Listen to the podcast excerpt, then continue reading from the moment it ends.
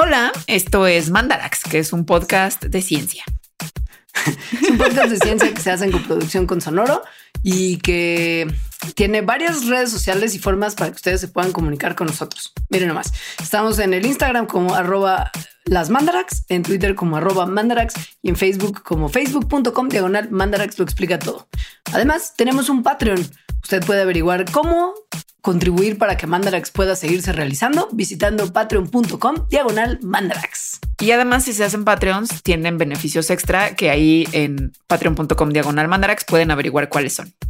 Como contenido extra de programas tan lindos como el que les vamos a presentar el día de hoy.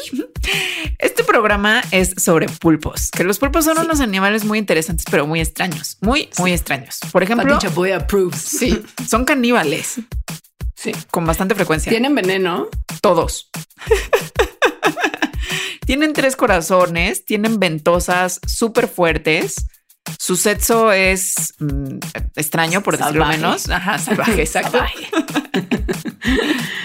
Y las mamás pulpo, cuando acaban de poner a sus hijos, tienen también unas, unas cosas muy extrañas que, que, son muy perturbadoras, pero es como, pero pues se medio entiende por qué ocurren. Muy merol. O sea, vamos a hablar de una cosa que se llama espiral de la muerte. Pero también vamos a hablar de cómo se disfrazan súper locamente y cambian de color y se mezclan con su entorno de maneras que creo que muy pocos otros animales hacen pueden ver de cierta manera con su piel, lo cual explica un poco por qué pueden cambiar de color tan impresionantemente, a pesar de que son ciegos al color con sus ojitos. Hay unos pulpos que además de cambiar su color y su textura, también cambian como su comportamiento para imitar otros animales y está muy impresionante. Obviamente vamos a hablar de una de las cosas más interesantes y más extrañas de los pulpos, que es su inteligencia, porque son animales súper inteligentes. Vamos a hablar de ciertos comportamientos, como por ejemplo que les cae mal gente y le echan agua. Y la razón es que se creen hasta ahora de por qué son tan inteligentes, porque además como que desafían la inteligencia de todos los demás animales en el camino por el que se han agarrado. Y si ustedes estaban dudosos de por qué hacerse Patreons de Mandarax, hoy nuestro plus para Patreons va a incluir unas cosas súper locas de la evolución de los pulpos, súper locas, y una cosa muy chistosa de un experimento científico en el que le dieron unos pulpos para ver qué. Tal cual. Gracias por escucharnos. Bienvenidos a un episodio más de Mandarax.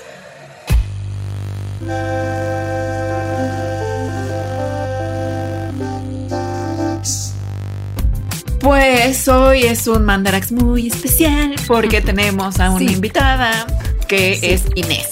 Hola. Inés es nuestra guionista de Mandarax y durante mucho tiempo fue la encargada de las redes sociales de Mandarax también y lleva queriendo participar en este programa, o sea, como que este programa se haga mucho tiempo y nosotras hemos sido unas fritas y lo hemos pateado. O sea, no sé por qué, pero más bien no, sí sé. Queríamos hacerlo en vivo, pero llegó la pandemia y no Exacto. Sí, exacto. Eso, fue. Eso fue lo que pasó. Y como esto no va a ningún lado, decidimos que ya lo íbamos a hacer a distancia porque si no. Así es. O sea, y Sí, porque es un programa además que creo que además desde que salió el documental de la Netflix ya todo el mundo estaba que muy muy necesitado de que Mandarax hiciera un programa sobre pulpos. Documental que por cierto a mí no me gustó, lo podemos hablar después. Sí, a mí tampoco. Yo no lo vi. Yo no lo vi, entonces no voy a opinar, pero me interesan mucho sus educadas opiniones. A Inés tampoco, ¿vieron? O sea, sí, no. Yo creo que a ti tampoco te va a gustar, Leonora, pero bueno. Inés, antes de empezar a hablar de los pulpos, solo dinos muy brevemente, o sea, tipo en un tweet, ¿por qué te gustan tanto? Pues me gustan por muchas razones, pero todo empezó con un artículo que leí hace años en, una edición de Discovery Magazine sobre el cerebro y venía un artículo sobre un pulpo que de alguna forma se salía, de, estaba como en un centro de investigación y se salía de su tanque y se robaba los peces de otros tanques y por mucho tiempo no sabían qué estaba pasando y ya después pusieron cámaras y se dieron cuenta pues que era el pulpo, ¿no? Entonces era justo como un artículo sobre la inteligencia de estos seres y se me hizo curioso desde ahí y me puse a investigar sobre ellos y se me hacen increíbles. Ahora, hay que decir que Inés no nada más es como, ay, me gustan los pulpos y ya, aunque sí, pero Inés es periodista de ciencia y divulgadora de la ciencia, entonces no, no es que invitemos a gente nomás porque les gustan las cosas, sino sí. tiene algo que decir al respecto. Sí, también. Es bióloga también. Ajá. Es, es, bióloga de la Facultad de Ciencias y fue alumna de Alejandra en algún momento, según entiendo. Sí, ahora es mi compañerita en el diplomado de periodismo de ciencia. También. En donde la pasan muy bien a los viernes en la tarde, de repente, ¿verdad? Sí, a veces, sí, a veces no. A veces no tan bien. Sí, yo eso era en lo que estaba. O sea, era como tuve que haberme metido más sarcasmo. Oigan, pero bueno, eh, los pulpos es normal que se le hagan fascinante a los biólogos y a cualquier persona una vez que sabes un poquito de ellos. Y así como eso sí logró el documental, es muy probable que después de escuchar este mandarax ya no quieran comer pulpo. Eso pasa. o, sí, porque son muy deliciosos. En fin, hay, hay, hay sentimientos encontrados en mí, por ejemplo. Yo ya no como pulpo. Desde hace cinco años ya no como pulpo. Yo tampoco. Desde hace como cuatro. Yo como muy poco pulpo porque pues no es algo común, pero, pero bueno, pero la verdad si tuviera la oportunidad sí me comería uno. O sea, ahorita sí a la parrillita. Así y un pulpo a la gallega, ahorita sí, ahorita, ahorita, ahorita en este momento sí me lo comía. Güey, pulpo a la gallega, once y media de la mañana, bueno, es un desayuno de campeones. Pero a ver ya, pulpos. Los pulpos son moluscos, lo cual es algo muy básico, pero también muy extraño, porque los moluscos son un grupo, un fila, un filum de animales que incluye a las babosas, a los caracoles, a las almejas, o sea, animales en realidad que no hacen casi nada y los pulpos hacen muchas cosas. Literal, están nada más ahí como... Sí. Ajá. Y hay 300 especies de pulpos que son reconocidas ahora. Y no, bueno, no, no están solos porque están en un grupo de moluscos que tienen, pues su característica principal es que tienen brazos que están pegados a su cabeza y se llaman cefalópodos. Los cefalópodos incluyen a los calamares, a la sepia y a los nautilos. Ahorita vamos a hablar un poquito más de algunos de ellos y como sus muy breves diferencias, pero súper leve, porque los pulpos son ya lo suficientemente interesantes. Sí, son la estrella de este show. Sí. A ver, hay eso, como 300 especies de pulpo. Hay unos muy pequeñitos y muy tiernos que miden 2.5 centímetros y hay otros muy grandes que miden como 6 metros de largo si extienden sus brazos. El más grande, que es el pulpo gigante del Pacífico, se ha encontrado un individuo que medía 9 metros de largo y hay videos de pulpos de 270 kilos pasando por tubos de 24 milímetros. Esto es posible porque los pulpos son invertebrados y las únicas partes que tienen duritas de su cuerpo son como un pico del que también, o sea, tienen un pico, ahora lo mencionamos, y tienen una membrana también que protege sus ojos que también es dura. Pero literal, mientras esas cosas puedan pasar por una abertura, el resto del cuerpo se puede estrujar para pasar también. Esto, esto del pico es importante porque ese pico le sirve para comer. Son carnívoros, son súper depredadores. ¿Qué comen los pulpos? Comen un montón de cosas.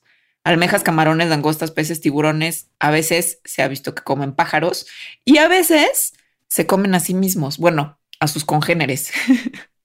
O sea, son, son hay mucho canibalismo en los pulpos. Así es es muy, es muy fácil pensar cómo, cómo comen los pulpos porque pues justo tienen muchos bracitos, agarran a sus presas con los bracitos, se los llevan a sus bocas y esta parte sí es medio mal trippy, les inyectan un poco de su saliva que paraliza a las presas y luego los desmembran con sus picos duros.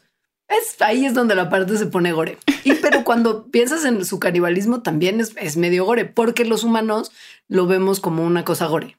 Es la parte en la que tenemos que, no, que tratar de no pensarlo en términos de nosotros, sino entender que los pulpos se comen a otros pulpos y esto es fine para ellos. Aunque esto va a ser interesante cuando hablemos de su inteligencia. O sea, van a tener otros matices. Sí, los pulpos están bien con comerse a otros más chiquitos que ellos, es decir, más jóvenes que ellos, cuando no hay comida. Eh, ajá, se los comen. Se ha visto a especies de pulpos, o sea, se ha observado a especies de pulpos haciendo esto, sobre todo a la especie del pulpo común, el pulpo vulgar, Octopus vulgaris, y se cree que más bien en general los pulpos lo hacen. Imagínense que en, el mar en el que están los pulpos hay un montón de, que digamos, una de sus comidas base, mejillones. Eh, incluso a veces, aun cuando haya muchos mejillones, los pulpos, si ven un pulpo más pequeño, dicen, mm, es mi momento, quizás. Este, esto, es un, esto es un molusco más grande. Esta es una oportunidad de oro. Y y tiene, tiene sentido, piénsenlo. Abrir mejillones es una lata. Si de por sí cuando están cocinaditos y así como con salsita de vino blanco y unas cebollitas picadas y así deliciosos, se abren y es como medio complicado y uno que tiene dedos es difícil. Imagínense para un pulpo estar abriendo mejillones. Esto, además de ser complicado, gasta energía. Entonces, si piensan lo fácil que es comerte a un pulpito, que además tiene más proteína por gramo que los mejillones, es como, a ver, gastar toda mi energía en estar abriendo conchitas o simplemente agarrar ese pequeño pulpito y desmembrarlo con mi pico, pues le sale mejor la cuenta. Entonces hay quien cree que justo, perdón, es la eficiencia energética la que empuja el canibalismo. O tal vez muy nutritivo. o tal vez solo les gustan los pulpos a la gallega como a mí. y se les antojan O para sea, si, desayunar. si pulpo come pulpo, porque yo no puedo comer pulpo? Wow, ese argumento es tremendo. Gran argumento. Y, y mira, Alejandra, como el pulpo que es en su corazón, cuando yo describí esos mejillones deliciosos en salsa de vino blanco, no dijo ni, "Mm", pero pensó en pulpo a la gallega y empezó como a salivar, o sea, como a salivar matutinamente. La verdad, ya tengo hambre. También este nuevo horario no ayuda. Pero a ver, no solo se comen a los más jóvenes, sino que se comen a sus parejas sexuales. O sea, se ha visto que las hembras pulpo se comen a con quien acaban de tener sexo después de tener sexo. Em, y esto parece ser común porque los machos pulpo tienen adaptaciones especiales para evitar ser comidos. Por ejemplo, tienen un brazo especial que es más largo para, para como tocar a la hembra, pero de lejitos para que no se lo coma después. Vamos a hablar más sobre el sexo de pulpos al ratito. Y también hay una conducta que es, que es interesante, que es que se ha visto que algunos pulpos se comen sus propios bracitos y después se mueren, que originalmente se pensaba que era por una conducta que se llama autotomía, que es cuando un animal se desprende de una de sus partes para protegerse de alguna amenaza, pero también se cree más bien que esto puede ser por estrés y que justo se ha observado mucho cuando, cuando las hembras ya pusieron sus huevos en una serie de comportamientos que también son muy interesantes y de los que hablaremos en, en unos momentos más. Hay una cosa que seguro ya escucharon de que en Australia viven todos los animales más venenosos, hasta un pulpo. O Porque sea, nosotros lo hemos dicho también, en varios programas. También, es verdad, eso es verdad. Y bueno, sí es cierto. O sea, en Australia hay un pulpo venenoso que es el pulpo de anillos azules que puede matar a seres humanos y por eso es muy famoso. La cosa es que todos los pulpos son venenosos. Todos los pulpos tienen veneno, no nada más ese. Ese tiene veneno que puede matar a un humano, los demás no. Pero los demás lo usan justo es la saliva paralizante que paraliza a sus presas y después las empiezan a desmembrar con su pico ese. ¿Cómo identificar a este pulpo súper venenoso? Pues tiene una piel amarillo, amarillenta y unos anillos muy característicos que son azules y negros, que además se ponen azul brillante cuando el animal está amenazado. Entonces, si usted está viendo un pulpo que de repente se pone como azul fosfo, fosfo, fosfo, no se le acerque porque tienen una neurotoxina que se llama tetrodotoxina que puede matar a un humano en 26 minutos. Y además la parte previa a la muerte es claramente muy incómoda. Viene lo que es la náusea, el paro respiratorio, el paro cardíaco, una parálisis severa y en momentos total ceguera y pues eventualmente la muerte, que generalmente es por asfixia, que debe ser una de las peores maneras de morir, porque se te paraliza el diafragma, que es lo que hace que tus pulmones como que pues hagan su trabajo de pulmones. O sea, este pulpo es uno de los animales más venenosos del mundo. Así. Así. Otra cosa particular de los pulpos, tienen muchas, por eso no vamos a decirlas todas, solo las que más nos gustan, es que tienen tres corazones. Tienen un corazón sistémico que circula la sangre por todo su cuerpecito. Tienen dos corazones branquiales que eh, circulan, mandan la sangre a cada una de sus branquias, que están las branquias, pues es el órgano respiratorio que se encuentra en muchos animales acuáticos. Que es muy bonito cuando ves a los pulpos porque muchos están como arrastrándose por el piso marino cuando uno ve los videos de la naturaleza como tal. Y esto no es nada más porque, porque, porque pueden, sino porque mm, el corazón sistémico se apaga cuando los pulpos nadan y esto hace que se cansen súper rápido. Entonces es mucho más energéticamente eficiente para ellos moverse en el piso con sus patitas, Ay, que es muy adorable. sí.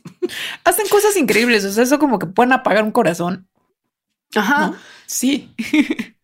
Y, y, y, bueno, su sangre es un poquito distinta a la nuestra porque nosotros, nuestra sangre tiene una proteína que se llama hemoglobina, que tiene como la parte que es, eh, que es lo que une los... Al eh, oxígeno, las moléculas al de oxígeno.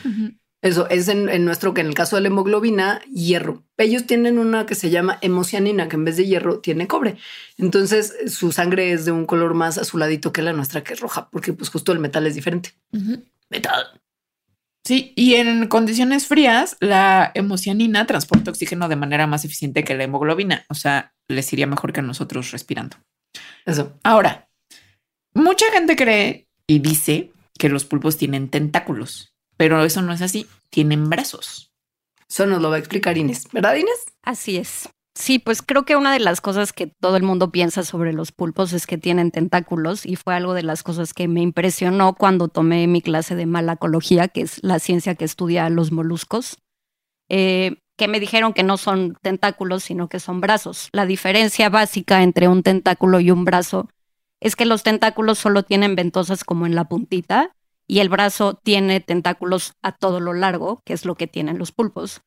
Y entonces justo... Eh, eso es lo que tiene, eso es lo que hace a los pulpos tan especiales, ¿no? Que tienen ocho brazos con mucha capacidad tanto de fuerza como de succión, ¿no? Entonces por eso son tan hábiles cazando y todo esto. Y otra diferencia es que los tentáculos vienen en pares. Entonces, por ejemplo, los calamares tienen ocho brazos y dos tentáculos. Entonces, sí, no Que son como estos más larguitos, ¿no? Que justo en los calamares Ajá. es muy evidente. Sí, que se ve como más larguito. Ajá. Sí, y la, la, la, parte de la punta es como más ancha Exacto. y ahí se ve la ventosita, uh -huh. pero el resto del tentáculo no, no tiene, tiene, nada, Ajá. está lisito. Exacto. Ahora, ¿qué onda con las ventosas tan deliciosas? ¿Qué onda con las ventosas? Hija. Pues las ventosas son una locura también, porque como que cada una tiene su propio musculito, entonces se pueden mover como independientemente, pero además también tienen como unos, que, unos receptores químicos, entonces es como con, si con sus brazos estuvieran probando todo lo que tocan. O sea, como si a ti te llegara una pizza y al tocarla ya supieras a lo que sabe. Entonces. Metiendo, metiendo tus, manitas, manitas. En tus pulpos a la gallega para degustar el paprika. Ajá, justo. Entonces, antes de que te metan la comida a la boca y la prueben y se la coman, ya saben a lo que sabe, porque sus brazos son como una lengua gigante que los cubre. Entonces, wow. sí es loquísimo.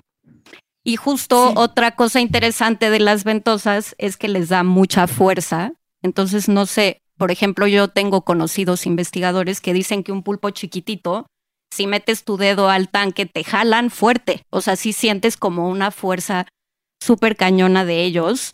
Y es como, pues, ¿por qué no? ¿Por qué tienen tanta fuerza si es un pulpito de, no sé, 8 centímetros? Una cosa así sí te puede jalar, ¿no? Entonces, justo las ventosas ayudan a, a que estos animales sean súper fuertes. De hecho, ajá. O sea, se ha visto que, que hay algunos pulpos, por ejemplo, que pueden cargar hasta 40 veces su propio peso o, o hay algunos que pueden incluso pelearse con un tiburón. Entonces, eh, lo que pues, los científicos no sabían muy bien, suponían que era como una cosa de la presión hidrostática que hacía la ventosa, pero eso no lo explicaba tan bien porque hay otros animales que tienen ventosas y no son tan fuertes, ¿no? Entonces lo que hicieron fue hacer como un, um, unos cortes de las ventosas y verlos en un microscopio y lo que descubrieron es que... Que tienen unos como pelitos, ¿no? O sea, no nada más es ventosa como la que viene en el chunchito para poner en el coche, que justo lo que hace es como un vacío y que así Ajá, se pega, exacto. sino que hacen eso y además tienen esos pelillos. Sí, esos pelitos lo que hacen es que permite que, que como que el tapón que hace el, el, la, la, ventosa sea todavía más fuerte. O sea que no loco. nada más es como el chuponcito, sino que los pelitos ayudan a que se agarre más y ese agarre es lo que hace que sean súper fuertes. Mm. Pero súper fuertes tipo el pulpo gigante del Pacífico, este que decimos que es el más grande, puede levantar al menos 16 kilos con una sola ventosa. Uh -huh. Sí, eso está loquísimo. Ahora, la, la, pregunta del millón es por qué si tienen tanto poder de adhesión sus bracitos, no cuando están como, o sea, que les da como una comezón y se están rascando, que obviamente no pasa, pero ¿por qué no se les pegan sus brazos a su propio cuerpo? Sí. Si son como, como si tuvieran cola loca en las ventosas de why not se pegan. Sí, justo. O sea, otra cosa que todos nos preguntábamos o se preguntaba la gente era, pues, ¿cómo le hacen para no pegarse entre sí, no? Es, si tienen... Es la pregunta que acaba de decir Leonora. ¿Cómo le hacen para no pegarse cuando se rascan? Ajá, exacto. Sa- ciencia. Ajá. Sí.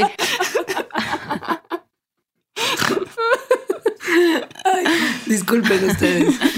Entonces, para descubrir esta pregunta muy seria, lo que hicieron fue que en 2014 unos científicos se pusieron a investigar, pues cómo, ¿no? Y lo que descubrieron es que eh, las ventosas y como la piel de sus brazos produce una señal química que como que les dice que dejen de succionar y que dejen de, de succionar solamente cuando están tocando la piel de su propio brazo. Entonces parece ser que esta señal química además es única de los pulpos, porque si fuera nada más piel de pulpo, si tocan otro pulpo, pues también pasaría que se enredan entre sí. Entonces, entonces justo lo que encontraron fue eso. Y lo que hicieron, pues muy rápidamente, es que le amputaron como los bracitos a los pulpos, que esto no es una experiencia traumática para ellos porque pierden tentáculos todo el tiempo. Entonces, humanamente eh, les quitaron los, los tentáculos y lo metieron como a un tanque con otros fragmentos de tentáculo y demás. Y lo que vieron es que el tentáculo no se adhería a... Sea, el tentáculo sol, aparte del cuerpo del pulpo. exacto. Sí, separado. Ajá, ya, sí. ya, ya. Ajá. Porque lo que pasa también es que los tentáculos de los pulpos son medio autónomos porque también tienen un buen de neuronas, que eso lo vamos a platicar más tarde. Y entonces, como que siguen funcionando un rato después, si están, si están como... si- Como la mano de los locos Adams. Ajá. Sigue funcionando y entonces te siguen adhiriendo a, adheriendo a cosas como por instinto, pero no se adhieren a sus propios brazos justo por esta señal química. Esto, loco. esto suena que sería muy útil, sobre todo en el acto sexual. En el sexo, en el océano. sí, vamos a hablar del sexo en pulpo, porque mm, es pues, una cosa muy, es una cosa muy interesante. Miren, básicamente, estos animalitos tienen vidas que son pues cortas. Em, pueden vivir algunos años, pero pueden también morir incluso en seis meses. Pasan su juventud solapas, comen, crecen, están ahí jangueando medio solos y llega un momento en el que alcanzan la madurez sexual. Ahí lo que hacen es que metabolizan sus músculos para que para desarrollar la función de de, de, de, pues de crear Gametos. óvulos y espermatozoides, ajá, y empezar a tener el sexo como tal. Sí. Entonces, sí. son animales solitarios. Esto es importante. O sea, de verdad, los Sí. pulpos no son para nada sociales, no tienen amigos pulpos, no están junto a otros pulpos, viven solos toda su vida, excepto cuando se van a aparear. Todavía no se sabe exactamente cómo es que machos y hembras pulpos se encuentran unos a otros, dado que nunca quieren estar juntos más que en ese momento. Eh, parece ser que los machos sí dedican mucho tiempo de sus vidas cuando ya están sexualmente maduros a buscar por parejas y que las hembras más bien se vuelven menos activas y tal vez sacan algunas señales químicas menos activas, entonces se quedan en el mismo lugar, como cuando de chiquito te decían si te pierdes no te muevas, porque es más fácil encontrarte así. Em, luego, cuando ya finalmente se encuentra un macho y una hembra, parece ser que tampoco es que sean mm, pues como muy piquis para con No, una pues, pareja. Porque justo Sí. si estás muy solito y de repente llega otro pulpo con el que te puedes aparear, pues no le vas a decir como no. Sí. ¿Sabes qué? Voy a seguir esperando aquí. ocho años, No, no, en lo que me ajá. muero. Ujú. Entonces se aparean, ¿no? Se- eso, pero igual, a pesar de que no sean piquis, sí tienen rituales de cortejo. Los machos, por ejemplo, se ha visto que em, tienen la, la- la costumbre de levantar su cuerpo y como mostrar la parte de abajo de sus brazos para presumir como, como sus, sus, sus- sus ventosas y, y- y decir como, mira, soy un macho. Sobre todo como, como en el momento en el que se están acercando a una hembra más grande, porque esta hembra puede sí aceptar la propuesta de- de- del sexo en el otro, pero también puede decir que los va a atacar y se los va a comer. Entonces es muy importante poner claras las intenciones, decir soy macho, quiero cotorrear. Y también, pues, entre que están mostrando sus bracitos, también a veces se como que se hacen más, como que estiran su cuerpo para parecer más grandes y cambian su color hacia uno más oscuro o uno más pálido. Hay otras especies de pulpo que, por ejemplo, uno que se llama pulpo de día, que, que como que como que hace su cuerpito como si fuera una torre, como, como alto, Como que lo alarga. como que lo alarga, arriba. exacto. Se pone de color blanco y empieza como a flashear rayas negras con su cuerpo, que vamos a hablar cómo es que logran cambiar, hacer estos cambios de colores. Otro pulpo, que se llama el pulpo de algas, tiene un comportamiento sexual complejo en esto del cortejo. Em, en esta especie, el macho como que guarda, como que protege a las hembras de otros machos y entonces las, las tiene eh, como que cubre con sus tentáculos la cuevita donde está la hembra. Y si otro macho se acerca, entonces lo pelea y estas peleas generalmente acaban en la muerte de alguno de ellos. Ahora, ¿se acuerdan eso de que la hembra puede decidir que, está interesante más bien comerse al macho en vez de aparearse? Bueno, también puede ser interesante para ella aparearse y comerse al macho, why not? Por lo mismo, eh, los machos deciden, bueno, no deciden, tienen la capacidad de reproducirse, bueno, de aparearse a la distancia o que después de que se, se montan a la parte de atrás del manto de la hembra, como que esta posición en particular les permite escapar muy rápido si acaso fuese necesario porque la hembra decide que, quiere un que quiere un lonche post, post apareamiento. Y los machos también justo una de las estrategias para poder reproducirse sin, sin ser comidos después es que tienen un tercer brazo modificado que se llama ectocolito, que tiene un, como un depósito de esperma y una punta especializada que se inserta en la cavidad del manto de la hembra y se usa para depositar espermatóforos, que son paquetitos de esperma, que es un proceso que no pasa rápido, no es como nada más se, mete el brazo, se deposita el espermatóforo y ya esto puede durar hasta varias horas dependiendo de la especie. Por lo mismo, sí es riesgoso. Y por lo mismo, en algunas especies, en particular las especies en donde los machos son más chiquitos que las hembras, que esto es común en pulpos, que los machos sean más chiquitos, los machos tienen el, ectocotilo, eh, lo pueden separar, es decir, tocan a la hembra, se desprende, el ectocotilo, lo dejan ahí y huyen para que no se los coman. hasta nunca. Luego, las hembras guardan el espermatóforo donde están los gametos masculinos en su cuerpo.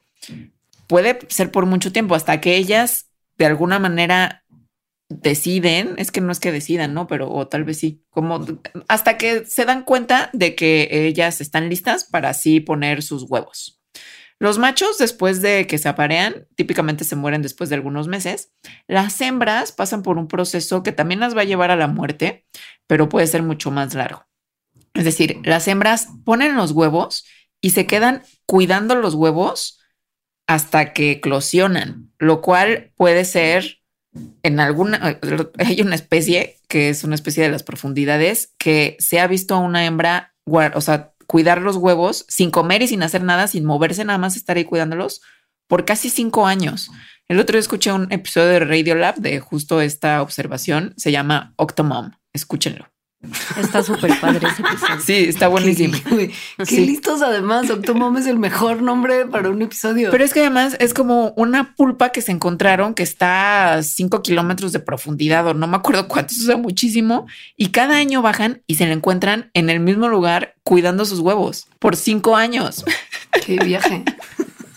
Entonces, bueno, las hembras no comen, no hacen nada, de verdad nada más están ahí cuidando. Por lo tanto, pues empiezan a deteriorarse bastante en cualquier especie, ¿no? Esto pasa.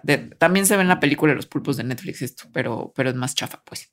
Inés nos, Inés nos va a contar como mucho más de esto, pero sí, sí. Eclosionan los huevitos y bueno, se mueren las hembras. Y los machos, solo. Sí, los machos ya, pero en su... claro, la cosa es que después del proceso de reproducción, nadie sobrevive. Exacto. Sí. O sea, lo que pasa es que bueno, muchos le han llamado a lo que le pasa a las hembras como una espiral de la muerte, que es que justo después de, que ya eclosionan los huevos les empiezan a pasar cosas horribles, pero pasa algo similar en los machos. Hay algunas diferencias, pero también sucede. Y esto se debe a que los pulpos son animales semélparos. Esto quiere decir que se reproducen solo una vez y después se mueren. O sea, su cuerpo solo tiene la energía para que se reproduzcan una vez y después mueren. Nosotros los mamíferos somos iteróparos, o sea que nos podemos reproducir varias veces a lo largo de nuestra vida. Entonces lo que pasa en esta espiral de la muerte es que la mamá pulpo pues pone eh, a sus huevos y pasa el tiempo que sea necesario cuidándolos muchísimo, pero durante este tiempo no comen. no salen a cazar. O sea, al principio como que solamente comen si de casualidad se acerca un cangrejo a su cueva, pues se, se lo comen o cosas así, pero ya no hacen el esfuerzo de salir a cazar y comer porque pues tienen que proteger a sus huevos, ¿no? Entonces los científicos pues se preguntaban como, ¿por qué no? ¿Por qué no salen a comer? ¿Por qué están ahí pegados? Y sobre todo, pues qué señales les manda su cerebro para que entren en esta espiral de la muerte. Entonces es un tema que han estudiado desde hace mucho. Por ejemplo, el primero que decidió hacer un, una investigación como más seria al respecto fue un fisiólogo que se llama Jerome Wudinsky en 1977. Y entonces lo que hizo es que le agarraba a las hembras que ya se habían reproducido y les quitaba una cosa que se llama la glándula óptica, em, que es como análogo a nuestra glándula pineal, no a la glándula pituitaria. Y entonces, este, lo que pasaba cuando se las quitaba es que las hembras, en vez de entrar en la espiral de la muerte, se volvían a reproducir y volvían a comer y volvían y regresaban a como todas estas conductas normales de un pulpo que no se ha reproducido. Y entonces lo que pensaron o lo que la hipótesis que tenían en esa época era que, el, que esta glándula les mandaba como una señal de la muerte, que era como una hormona o algo así, o un neurotransmisor tal vez, que, que les daba esta señal como de dejar de comer y quedarse en la cueva y estarlos cuidando. Entonces esa era la teoría que había entonces, hasta que en 2015 unos, unos neurobiólogos de la Universidad de Chicago ya pues siguieron como este trabajo para ver pues, realmente qué estaba pasando, ¿no? ¿Qué, qué constituía esta señal de, de, de, autodestrucción y si existía, ¿no? Entonces lo que hicieron fue como pues sí tomaron a, hicieron algo parecido a lo de él, pero lo que hicieron fue secuenciar lo que estaba pasando en la, en la glándula cuando estas hembras ya se habían reproducido. Se encontraron, sí, se encontraron cuatro fases del, del, proceso de la mamá, del pongo mis huevos a la muerte horrible y dolorosa. Sí. Y es como un botón, qué padre que dijiste lo de autodestrucción, porque sí es como un botón de autodestrucción. Entonces, a ver, lo que hicieron es secuenciar el transcriptoma del AR en el transcriptoma es como el genoma, pero de los genes que se transcriben. Entonces, porque tenemos el genoma con todos los genes, pero no todos los genes están activos todo el tiempo. Por eso no los pulpos todo el tiempo tienen señal de, de autodestrucción. Solo a veces. Un poco práctico, digamos. Entonces, cuando, cuando están todavía en una fase de no reproducción, o sea, las, las hembras están pues activas, cazan, comen, quieren vivir, tienen ganas de vivir. Y producen altos niveles de neuropéptidos, que son unas proteínas chiquitas que usan las neuronas para comunicarse entre ellas mismas y que en otros animales se han relacionado con conductas de comer. Luego, en los pulpos, después de reproducirse, lo que sucede es que la producción de neuropéptidos comienza a declinar precipitadamente. Entonces, a partir de esto, las mamás pulpos empiezan a dejar de comer, empiezan a deteriorarse, pues porque dejaron de comer. Los genes eh, que producen los neurotransmisores, estos neurotransmisores dejan de estar activos por completo. También otros neurotransmisores importantes como por ejemplo esteroides que metabolizan el colesterol, factores que se parecen más o menos a la insulina y que por lo tanto es para el metabolismo de las azúcares. Es decir, se apaga realmente varias partes de su fisiología y de su metabolismo. Esto lleva unas cosas que son muy mal viajantes y que se les van a contar porque en este programa somos darks y es importante que sepan exactamente cómo sufre la mamá pulpo. Miren, la primera, la primera etapa después de que puso huevos es se quedan ahí con sus huevecillos sentaditas como si fueran una gallina del fondo del mar y los acarician y les echan agüita y los cuidan un montón. Y los primeros tres o cuatro días sí continúan comiendo, pero justo como que si se topan algo, porque rara vez dejan a los huevos solos. Después de cuatro días más o menos, directo dejan de comer completo. Así, y esta etapa puede durar entre 8 y 10 días hasta que llegan a la fase final del declive, que pasa muy rápido y es donde la cosa se pone como muy fea. Las hembras se vuelven súper apáticas, empiezan a pasar más tiempo lejos de los huevos, quizás empiezan a golpear con cosas que si están en un tanque, pues serán como las orillas del tanque, pero si están en la nature, pues serán con. O sea, sí es como de quiero morir. Sí, sí es quiero morir. Y, y empiezan a, además como a, como acariciarse más, como si estuvieran limpiando su cuerpo. Y, y se, se, tallan tanto con sus brazos el manto que se, que se empiezan a, a, a deteriorar la, la, piel y el cuerpo por tanto estarse sobeteando se vuelven más pálidas, empiezan a perder tono muscular, o sea, incluso mucho más de lo que esperarías en un animal que dejó de comer, empiezan a, a perder un montón de masa muscular hasta que pues eventualmente la cosa es insostenible y mueren. Pero el proceso es, es, es largo y medio, y medio gore, la verdad. Sí, es largo, medio gore. Esto, esto que acaba de escribir Honora se vio en, cautiverio, obviamente, como experimentalmente para ver qué pasaba con esta glándula óptica.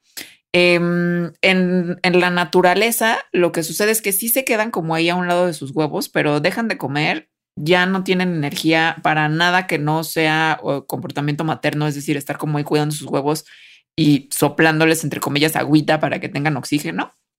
Eh, ya no tienen nada de energía para la digestión, para, bueno, y además no hay nada que digerir porque no comen. sí. y lo que todavía no se sabe es... Eh, es, es por, qué, por qué evolutivamente pasa esto. eh, se creen algunas cosas. O sea, se sabe, como ya les dijimos, que los pulpos son caníbales, caníbales, pues bien, ¿no? No ocasionales, sí, sí canibalizan cuando pueden. Entonces, tal vez esta espiral de la muerte programada sea adaptativa porque podrías que ser una, una forma en que las mamás no se coman a sus hijos, porque cuando finalmente nacen los hijos, las mamás prácticamente están muertas. Otro también podría ser que quizá como los pulpos pueden crecer mucho y casi indefinidamente en, algunos casos, eh, a lo mejor el que se eliminen adultos que ya cumplieron su, fase de reproducción y que de otra manera estarían ahí como teniendo un montón de hambre y comiéndose quizá otros pulpos pequeños, pues generaría un, ecosistema dominado por unos pulpotes gigantes viejos que se reprodujeron un montón de veces y que se comen a todos los demás pulpos. Y a lo mejor esto no es, esto no es eh, lo, mejor biológicamente y es una estrategia que evita que este tipo de ejemplares eh, existan y, y, y, dominen, ¿no? Pero pues eso es solamente una interpretación de algo que nosotros pensamos desde nuestra perspectiva. Sí, porque además suena poco, suena con poca lógica evolutiva esa, ¿no? Como que ah, sí. haya una adaptación por el bien del ecosistema. Así, así no. no sucede, amigos. Lo del canibalismo, la verdad, suena legit. Puede ser, sí. O sea, canibalismo, gran fuerza evolutiva para los pulpos. Porque seguro además pulpo bebé más rico que, que pulpo adulto, porque, porque pues, eso sí no como bebé de ningún animal, ¿eh? okay, Ni pulpo. Bueno, sí. Ok. Oye, ¿te parece si hacemos una pausa? Me parece muy bien, porque vamos a dejar de hablar del sexo y vamos a hablar de una cosa muy fascinante de los pulpos, que es cómo logran disfrazarse. Patreon.com diagonal mandarax. Suscríbete desde un dólar al mes para acceder a contenido exclusivo, agradecimientos en los programas y beneficios extra muy misteriosos que pronto les compartiremos. Patreon.com Diagonal Mandarax. Pues ya estamos de vuelta en el Mandarax de los pulpos y esta parte probablemente ustedes la hayan ya en algún momento visto en algún documental de la naturaleza. Pero pues los pulpos son muy buenos para cambiar de color y mezclarse con su entorno. Está cañón. Lo hacen, Sí. Pero mal. Hay unos que sí son una cosa muy loca y que sí, o sea, van a tener que googlear. Sí, exacto. Porque Busquen sí. en el YouTube.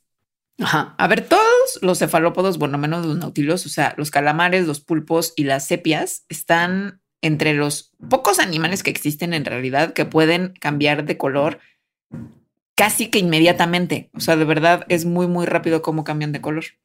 Los estos cefalópodos pueden cambiar el tono de su color para camuflajearse con lo que les rodea, para hacer, y de esa manera se hacen pues prácticamente invisibles, lo cual sí es muy impresionante. O tener como patrones locos y raros que eh, espantan a los depredadores o llaman a las presas, probablemente se estén comunicando entre ellos. Esto lo hacen porque tienen un montón, pero un montón, le estoy diciendo varios miles de células que cambian de color, que se llaman cromatóforos, justo debajo de la, superficie de la piel. Y estos cromatóforos son los responsables de sus transformaciones que son muy, muy tremendas.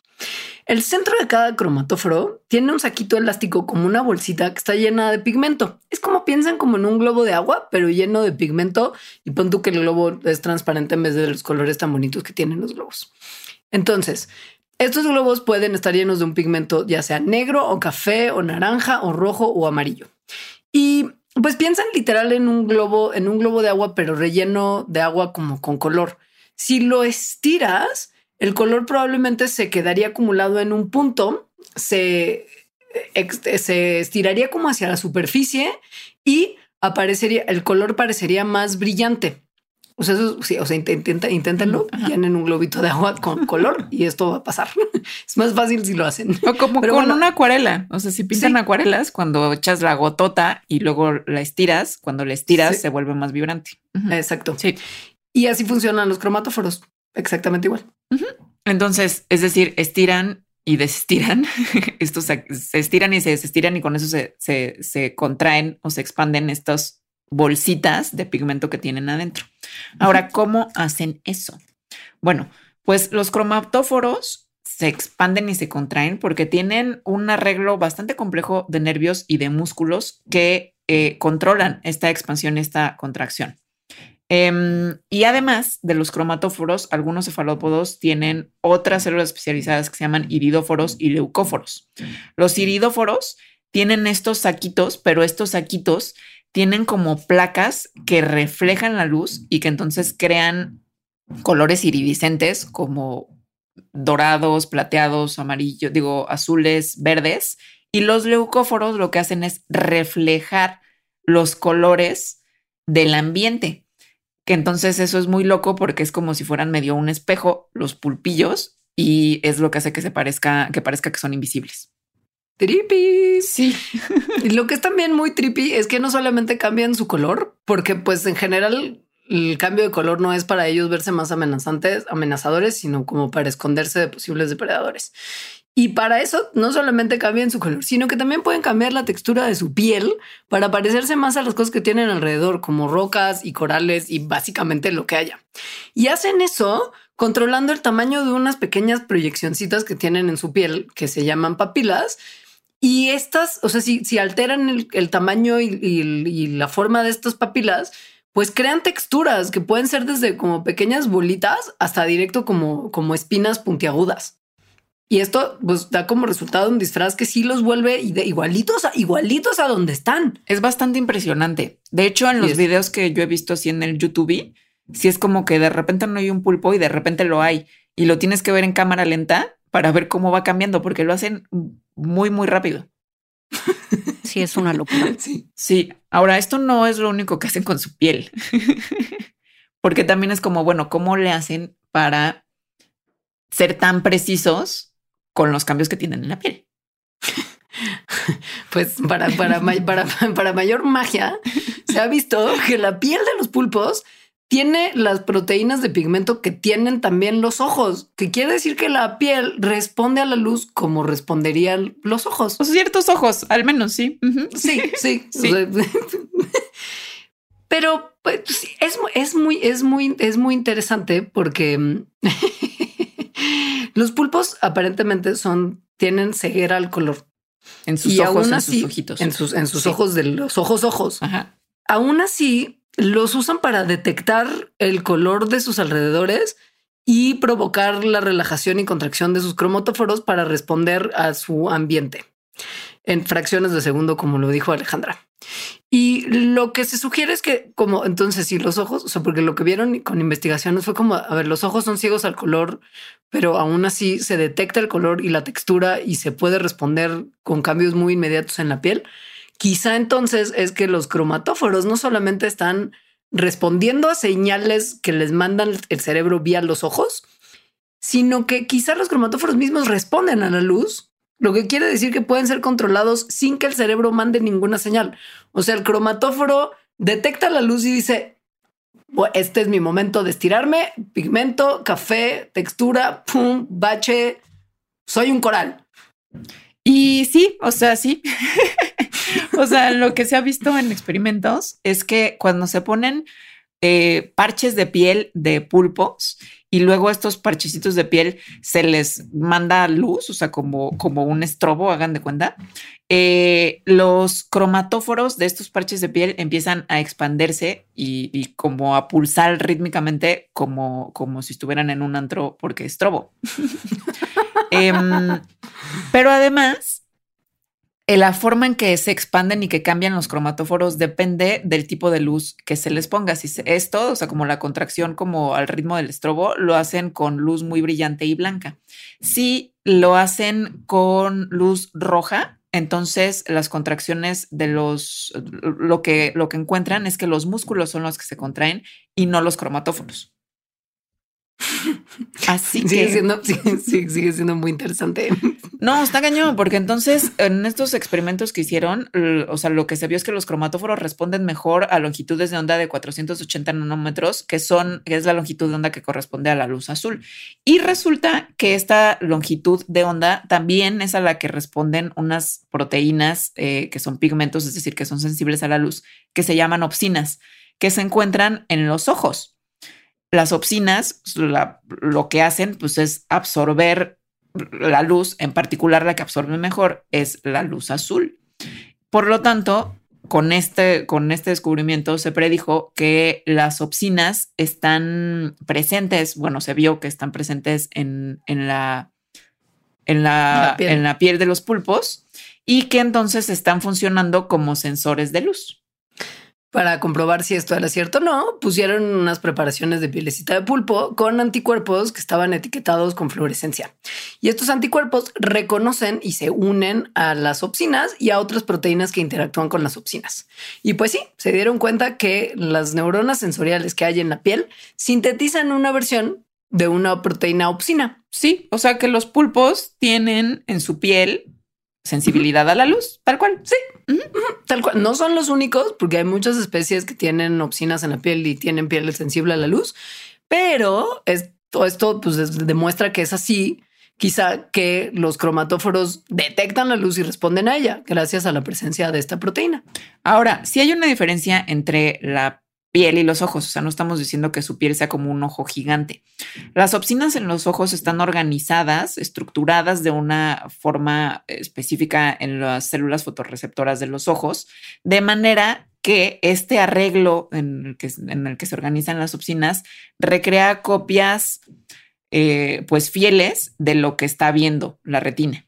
En los cromatóforos, el arreglo de las opsinas no está tan ordenado, está como más bien pues medio suelto, por lo que se cree que, em, que sí pueden detectar cambios en, en, en, qué tan, en qué tan brillante es la luz, pero no están formando una imagen detallada, no están formando una imagen como los ojos. Y esto nos da pie a hablar de ese, ese pulpo en particular que tienen que googlear, porque este sí es de, de, de Most YouTube, que es el pulpo mimo que es, que es un pulpo que sí, que, que loco lo que hace, porque no solamente tiene las posibilidades de cambiar de color y modificar su piel para texturas distintas, sino que este directamente imita a un rango de especies de otros animalitos, dependiendo de las circunstancias en las que se encuentra, pero los imita, los imita. O sea, se convierte en una cosa que es idéntica, o sea, igualita al animalito que está tratando de imitar. Véanlo en YouTube. Pulpo mimo. Sí. A ver, este pulpo fue descubierto en 1998 en la costa de Sulawesi, que está en Indonesia. Entonces viven pues ahí en la arenita, cerca de bocas de río. Eh, estos son lugares en donde están expuestos a muchísimos depredadores. Y al contrario de un montón de especies de pulpo, los pulpos mimo son diurnos, es decir, van buscando su alimento durante el día y como paseando por ahí, lo cual los hace que estén más expuestos y vulnerables a los muchos depredadores que estén en el ambiente en el que viven. Entonces, se cree que por eso tienen, pues evolucionaron estas técnicas de camuflaje disfraz que según yo ya va más allá del camuflaje. sí, sí, no, no, es nada más como para que no, para no ser conspicuos. Esto es directo a un disfraz. Es, es un engaño. Sí, sí. Fíjense que cuando están nadando en el, en el agua así abierta, de repente les aparecen unas especies de como de bandas negras y blancas y colocan sus bracitos hacia atrás como si fueran las espinas que son súper venenosas de los peces león, que además tienen su cuerpito con rayas blancas y negras. Y cuando se mueven rápidamente de un lugar para el otro, justo pasan de ser como cafecitos del piso arenoso y ponen sus brazos como si fueran como como como como, un lenguado. Sí, para, para simular un lenguado que son unos peces que, están muy, siempre como muy pegados a la arena y que son planos y que tienen los dos ojos en el mismo lugar y que es una cosa muy rara y muy, muy rica. Muy, iba a decir, son muy deliciosos. sí, saben bien. Y, y, y también imitan a las eh, serpientes de mar, para lo cual meten sus seis bracitos como adentro de, un de, de, pues de su cuerpo, como que, como que, como que los guardan y solamente sacan dos bracitos que muestran bandas negras y los mueven en, direcciones opuestas, como si fueran el cuerpo de una serpiente. Y, que se mueven como una serpiente nadando. Es que eso no solo lo imitan, digamos, como en la forma y el color, sino que también imitan sus movimientos. O sea, se mueven a la misma velocidad que la especie a la que están imitando se mueve. Em, em, e, empiezan a pues sí, o sea, no solo es como un disfraz que te pones el disfraz, sino que empiezan a actuar de esa forma. Ajá. Y lo que es muy loco también es que, por ejemplo, la forma de serpiente marina solamente la adoptan cuando están siendo amenazados por una especie de pez que se llama pez damisela, que tiene como depredador a la serpiente marina. O sea, no solamente se disfraza como, se mueve como, cambia su velocidad para imitar la velocidad del animal que está, pues, que está imitando, sino que además lo hace porque identifica a alguna circunstancia en la que ese disfraz le resulta benéfico. Entonces, ¿por qué el pulpo mimo puede hacer todas estas cosas? Creo que Inés tiene la respuesta. sí. Pues igual que la mayoría de los pulpos, el pulpo pues puede cambiar su piel y el pulpo mismo puede cambiar su piel y la textura y todo, pero inusualmente también puede modificar mucho más su, su cuerpo y como contorsionarlo muchísimo más que los pulpos normales, ¿no? Y entonces todavía los científicos no están muy seguros de por qué, pero una probable respuesta está en sus brazos, que son, o sea, inusualmente largos, ¿no? Generalmente no son tan largos con respecto a, al manto y a su cabeza, pero estos son larguísimos, ¿no? Entonces, eh, lo que hicieron fue sacar como la biblioteca de ADN mitocondrial de muchas especies de, de pulpos mimo, o sea, para saber, no, no de pulpos mimo, de parientes del pulpo mimo, para saber si, si los rasgos que son necesarios para que pueda hacer como estas imitaciones, como los brazos largos, y poder de la nada de un segundo a otro cambiar el patrón de, de, su piel, del color. Eh, lo que hicieron fue como hacer un árbol genealógico de todas las especies cercanas eh, al pulpo mimo y ver si estaba presente uno u otro rasgo en ellos. Y así fueron viendo pues cómo había evolucionado.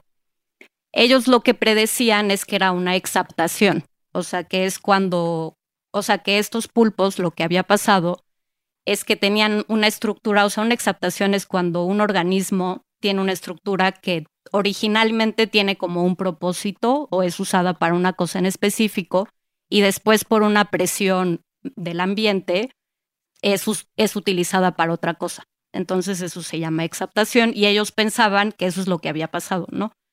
Que, que tenían estos brazos muy largos y entonces después los usaron para poder nadar como el pez plano y demás. Pero pero, para su sorpresa, lo que hicieron fue hacer este, este mapa genealógico de, de todas las especies cercanas al pulpo mimo. Y, y entonces sobre el, el mapa genético, el mapa sí, como de evolutivo, pusieron cada rasgo y vieron si estaba presente en uno o en el otro y así fueron como sacando la secuencia de cómo había evolucionado este rasgo en ellos. Y entonces lo que encontraron es que primero lo primero que vino en estos pulpos fue como la habilidad de cambiar, eh, de estar como cafecitos a tener estas rayas blancas y negras. Y esto probablemente se debe, según ellos, a, que tal vez su camuflaje había fallado eh, en su ambiente y entonces venía un depredador y entonces como pues tenían que tener una respuesta rápida, ¿no? Como que algo le había pasado, o sea, hubo una falla en el camuflaje original para disfrazarse con la arena o su ambiente. Como un plan B, ¿no? De que si llegaba un depredador y el camuflaje no funcionaba, pues entonces sacar rayas y a ver si así se espanta. Exacto. Un chicle y pega y se va al güey. Exacto. que eso es común, justo. O sea, como que los pulpos pueden también hacer esto de de repente tener como patrones muy muy, pues sí, como que sacan de onda a los, a los depredadores. Después eh, vino al mismo tiempo, más o menos, que, los que este pulpo como que desarrolló los brazos muy, muy largos y la habilidad de, nadar como peces. O sea, fue como simultáneo eh, esa, ese, ese rasgo. Y finalmente, lo que pasó es que todos estos rasgos que ya tenía, pues los como que utilizó para poder salir a cazar durante el día. Entonces fue como una mezcla de cuerpo, eh, ambiente, que, que, les permitió pues volverse como estos maestros del disfraz. Porque además creo que una cosa que no sé si dijeron es que estos pulpos también imitan la velocidad del nado del pez que están imitando. Entonces justo como que, pues sí, es una locura. Creo que todo, todo esto del pulpo minumo, pero en general de los pulpos, nos lleva al tema más interesante, pero más extraño, que es su inteligencia. O sea, sí, podemos estar explicando de que los cromatóforos y, su evolución de estas cosas, ta, ta, ta, pero en realidad sí tienen una serie de comportamientos que hablan de flexibilidad justo del comportamiento. O sea, que no nada más es una reacción y un instinto ahí grabado, sino que eh, pueden hacer muchas cosas que parecen creativas, de cierta manera, por así decirlo, lo cual es la manera en que pues, podríamos definir la inteligencia. ¿Qué Pasa que el sistema, sí. Pasa que el sistema nervioso de los pulpos es, es, es complejo tiene un cerebro central que es en forma de dona y que está alrededor del esófago. Es como una donita que, que, que, rodea, que rodea el esófago. Y además de este cerebro, tiene más o menos 40 ganglios de neuronas que están repartidos entre los brazos. De hecho, de las 100 a 500 millones de neuronas que tienen, dos tercios están en sus brazos. Y del cerebro central salen varios nervios que conectan el cerebro con los ganglicitos de los brazos y entonces le permiten al animal controlar de manera súper precisa el movimiento de cada brazo, como si cada brazo tuviera un cerebrito personal. Y, es que sí se comportan así. Pues sí, porque cuando les cortan los brazos, que lo hacen humanamente, como ya lo aclaró Inés, porque no es traumático para los pulpos, porque esto les pasa todo el tiempo, si le cortas el brazo a un pulpo y luego le haces cosquillitas al brazo, el pulpo reacciona, el brazo del pulpo cortado reacciona como si todavía estuviera pegado al cuerpo. Porque sí, células nerviosas. Esto a mí me encanta. Yo leí un libro hace poco que se llama Otras mentes, que justo sobre los pulpos y sobre la evolución de la conciencia. Y es, es muy extraño. Bueno, de 100 a 500 millones de neuronas que tienen los pulpos es como un perro. O sea, realmente tienen cerebros en número de neuronas comparables a los perros, solo que no centralizados, o sea, repartidos por el central y, todos sus brazos. Entonces, y además, todos los animales que tienen cerebro, excepto los cefalópodos, son vertebrados. Comparar nuestra inteligencia en nuestro cerebro con un ave, con, eh, con un reptil, etcétera, pues digamos, tenemos el mismo ancestro común, evolucionamos a partir de lo mismo. Con los pulpos, o sea, nuestro ancestro común era un gusano plano que midía unos milímetros y es el mismo ancestro común que tenemos con una almeja. Tal cual. Entonces, realmente hay un camino evolutivo de crear cerebros y probablemente conciencia muy independiente al nuestro. Entonces, es una forma de ser. Por eso se llama otras mentes. Es una forma de tener mente muy distinta a la nuestra que creo que es muy difícil de imaginar porque en nuestra experiencia consciente, pues está centralizada. Es decir, de cierta manera todo lo sentimos con el cerebro porque nuestro dedo que siente una textura, pues la neurona va al cerebro y ahí está eh, eh, la señal. En los pulpos no es así. En los pulpos realmente sienten con las neuronas que tienen cada uno de sus brazos y de cierta manera piensan, por eso se dice que tienen una mente propia, con cada uno de sus brazos de manera independiente. Esto da como resultado un montón de cosas que nos parecen muy impresionantes. Bueno, yo creo que a todos, pero uh, en, estudios los resultados son, son muy impactantes. O sea, los pulpos pueden ser entrenados para distinguir entre distintas formas y patrones. También se les ha visto haciendo algo que pues solamente se puede describir como juego como que avientan botellas o juguetes a una corriente circular en sus acuarios y luego los atrapan y los sueltan y la botella da una vueltita y los atrapan.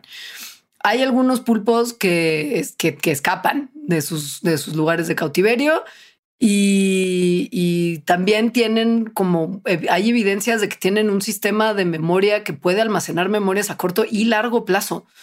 O sea, como que son, son características muy interesantes que los hacen muy especiales. También, también, y esto se ve en el documental de Netflix, este usan, digo, hay controversias o si, si, sobre son herramientas o no. Para mí sí son herramientas. O sea, se esconden en coquitos o se pegan como piedritas para, para que no los vean sus depredadores. Ah, usar herramientas está muy cañón, amigos. sí. Y no solo eso. Hay un pulpillo yo creo que ya debe estar muerto. Pero bueno, vi un pulpo en el, Acuario Nacional de Nueva Zelanda. Pues es que viven muy poco. que se llamaba, se llama, pero presumiblemente llamaba Inky. que se escapó. O sea, logró escaparse de su tanque en el acuario. Sí, sí, se salió por, se salió por el drenaje. O sea, vio de dónde salía el agua, vio una oportunidad y se escapó al océano. Eso pasó en 2016 y salió mucho en las noticias. Porque pues ya les habíamos dicho, si cabe el pico y las membranas de los ojos, el pulpo entero cabe. Entonces, como que se dio, se dio cuenta que, que, que, el agua salía de, de, algún lugar, vio que era la posibilidad del escape y se, y se lanzó y se rifó. Y lo, se dieron cuenta porque dejó un, un, un rastro y los, los, los, que lo cuidaban en el acuario siguieron el rastro y se dieron cuenta que sí, que se había escapado en el drenaje hasta, hasta el mar. Ahora, tuvo que haber quitado la tapa de su pecera para escapar. Y además, los, o sea, los del acuario no se dieron cuenta, o sea, desapareció Inky y hasta tres meses después supieron cómo, analizando como los, o sea, lo que había pasado y viendo que había un rastro de agua que iba hacia el drenaje, pues porque no es como muy creíble, eh, se escapó, ¿no? se escapó por el lugar correcto, además.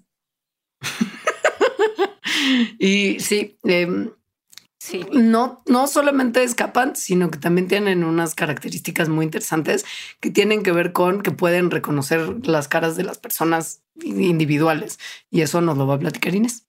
Sí, o sea, una de las cosas que me han platicado muchos de los científicos con los que he hablado sobre, sobre pulpos, que investigan pulpos, y también como anécdotas en Internet, es que parece ser que los pulpos reconocen a cierta gente e incluso les caen mal, ¿no? Hay gente que platica que, que que entran así como al laboratorio donde está el tanque y de repente un pulpo le echa un chorro de agua a una persona en específico nada más, no a todos, solo a una. Entonces aparentemente pues les cae mal cierta gente, ¿no? Así de me caes mal, te voy a echar agua.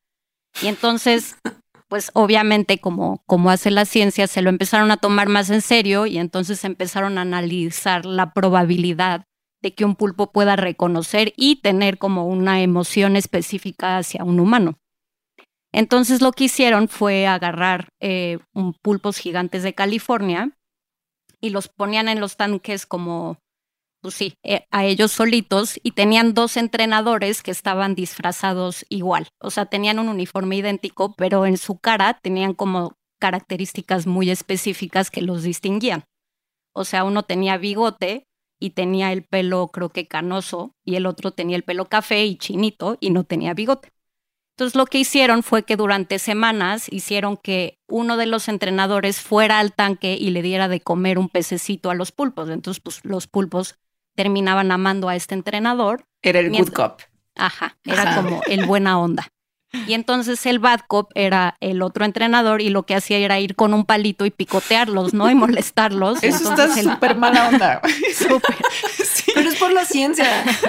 O sea, no puedo creer que esto sea lo que te ofende en vez de que les corten los brazos. O sea, es como si los pican con un palito, eso sí no está bien. Y es que además los pulpos son animales como súper, sí, o sea, annoyed, ¿no? Es así de por qué me estás molestando y odian que los molestan, ¿no? Entonces... Normal. o sea, te están picando con un palito. Entonces, ajá. El pobre pulpito pues se escondía y se iba como al fondo del tanque o se retraían así de, iu, odio a este güey. Y entonces finalmente lo que hicieron fue observar qué pasaba semanas después cuando se, acercaba el entrenador ya sin darles un peso o picotearlos, ya nada más se acercaban. Y entonces lo que vieron en muchos de los casos es que cuando venía el entrenador buena onda, pues se comportaban normal y hasta se le acercaban un poquito y cuando venía el mala onda, se les aceleraba el ritmo de la respiración y hasta les echaban agua con su sifón. Entonces, este es como ya una muestra un poco más directa de que sí puede suceder esto. Esto está muy cañón porque la memoria... perdón, es que son como los experimentos que se hacen con chimpancés. O sea, de verdad está muy impresionante. Sí, es increíble que, Pero que, tengan memoria. Pues, o sea, es que justo es medio un misterio, pero también hay algunas teorías de por qué, por qué son tan listos, ¿no? O sea, la inteligencia es un rasgo que generalmente se ha asociado con animales que viven mucho tiempo, que son sociales y que tienen como cerebros más grandes o demás. Y entonces, justamente por vivir tanto tiempo, necesitan tener como una ventaja extra para poder sobrevivir y justo se cree que la inteligencia es una de estas ventajas, ¿no? Entonces, este... Pero los pues pulpos viven dos años. Sí, máximo. O sea, en cautiverio pueden llegar a vivir cuatro, pero es así como que ya vivieron muchísimo, ¿no? Entonces es como guay. Y también, por ejemplo, eh, pues después de que eclosionan, están solitos prácticamente toda su vida. Nadie les enseña eh, cómo cazar o qué hacer. Y entonces, ¿cómo es que desarrollan pues esta inteligencia tan excepcional siendo, sí, solitarios y viviendo tan poquito? Es decir, como evolutivamente, ¿no? Porque una especie que ni vive mucho tiempo y entonces no tiene las presiones de tener que estar en el ambiente 80 años, como un elefante, ni tiene vida social como, como los primates y que entonces la inteligencia es una adaptación que permite la vida social, em, es tan inteligente, o sea, como que desafían las, todas las características que todos los animales que consideramos inteligente tienen. Exacto. ¿Cuál es la razón? Pues según algunos científicos, esto podría sugerir que no hay un solo camino evolutivo para desarrollar inteligencia o mentes. Entonces, que tal vez eh, el desarrollo evolutivo de los cefalópodos es muy antiguo, ¿no?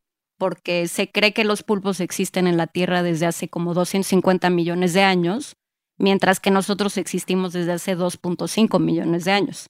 Entonces, como dijo Ale hace rato, pues nuestro ancestro común más cercano es súper, súper distante, ¿no? O sea, como el doble de lo que estuvieron aquí los dinosaurios. O sea, es muy lejano nuestro ancestro. O sea, como, como entre 500 y 600 millones de años, ¿no? Sería una cosa así. Sí, es muchísimo. Entonces, sí, lo que se cree es que, que esta es como un linaje o una forma muy antigua en la que se desarrolló, independientemente de la nuestra, eh, un ser inteligente. Pero, why, why? Bueno, sí hay pues, algunas hipótesis. Sí, hay.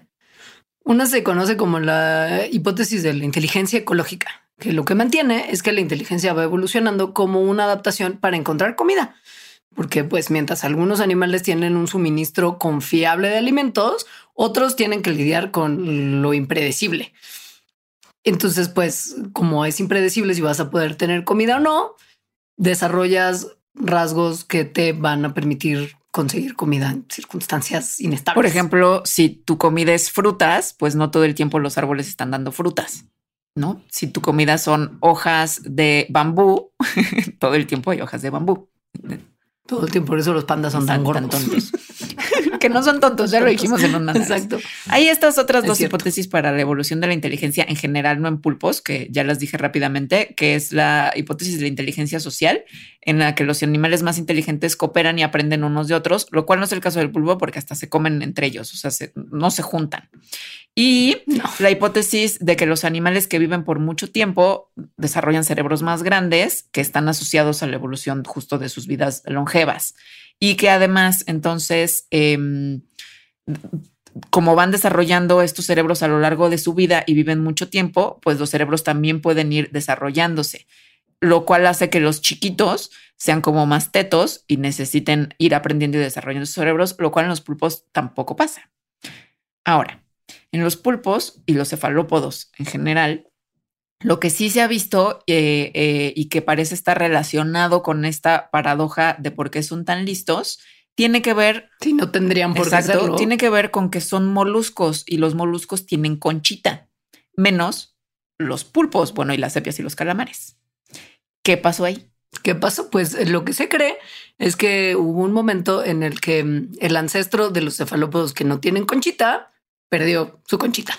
Porque pues los nautilos sí tienen todavía concha son cefalópodos y, viven frescos en su conchita y tienen tentáculos y tienen un cerebro medianamente grande, pero para nada se ha visto que sean tan inteligentes como los pulpos.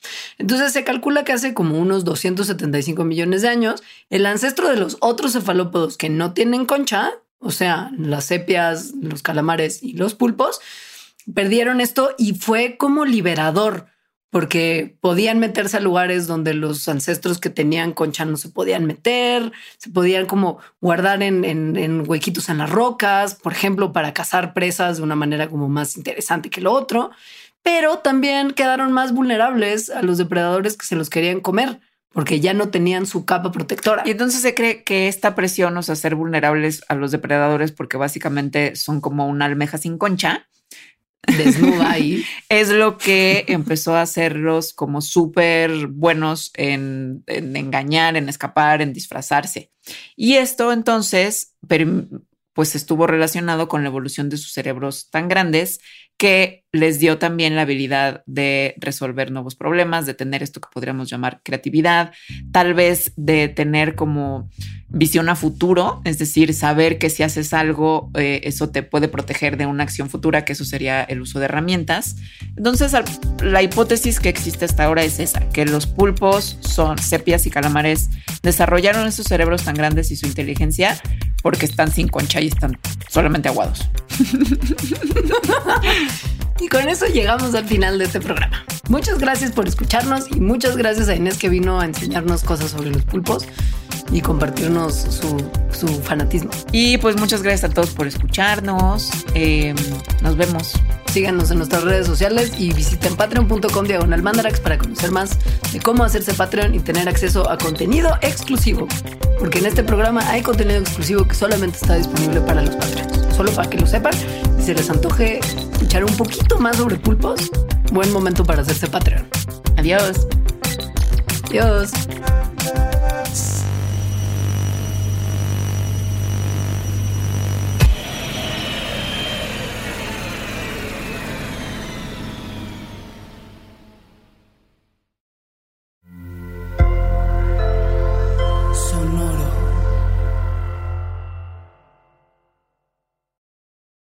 Expansión Tecnología, gadgets, lanzamientos, reportajes y el negocio de las tecnológicas. En 10 años, el metaverso aportará 5% al PIB de Latinoamérica. Internet ha representado muchos cambios para el mundo y la religión no se ha escapado de ello. Los mexicanos cada vez tenemos casas más tecnológicas. Todo en menos de 5 minutos.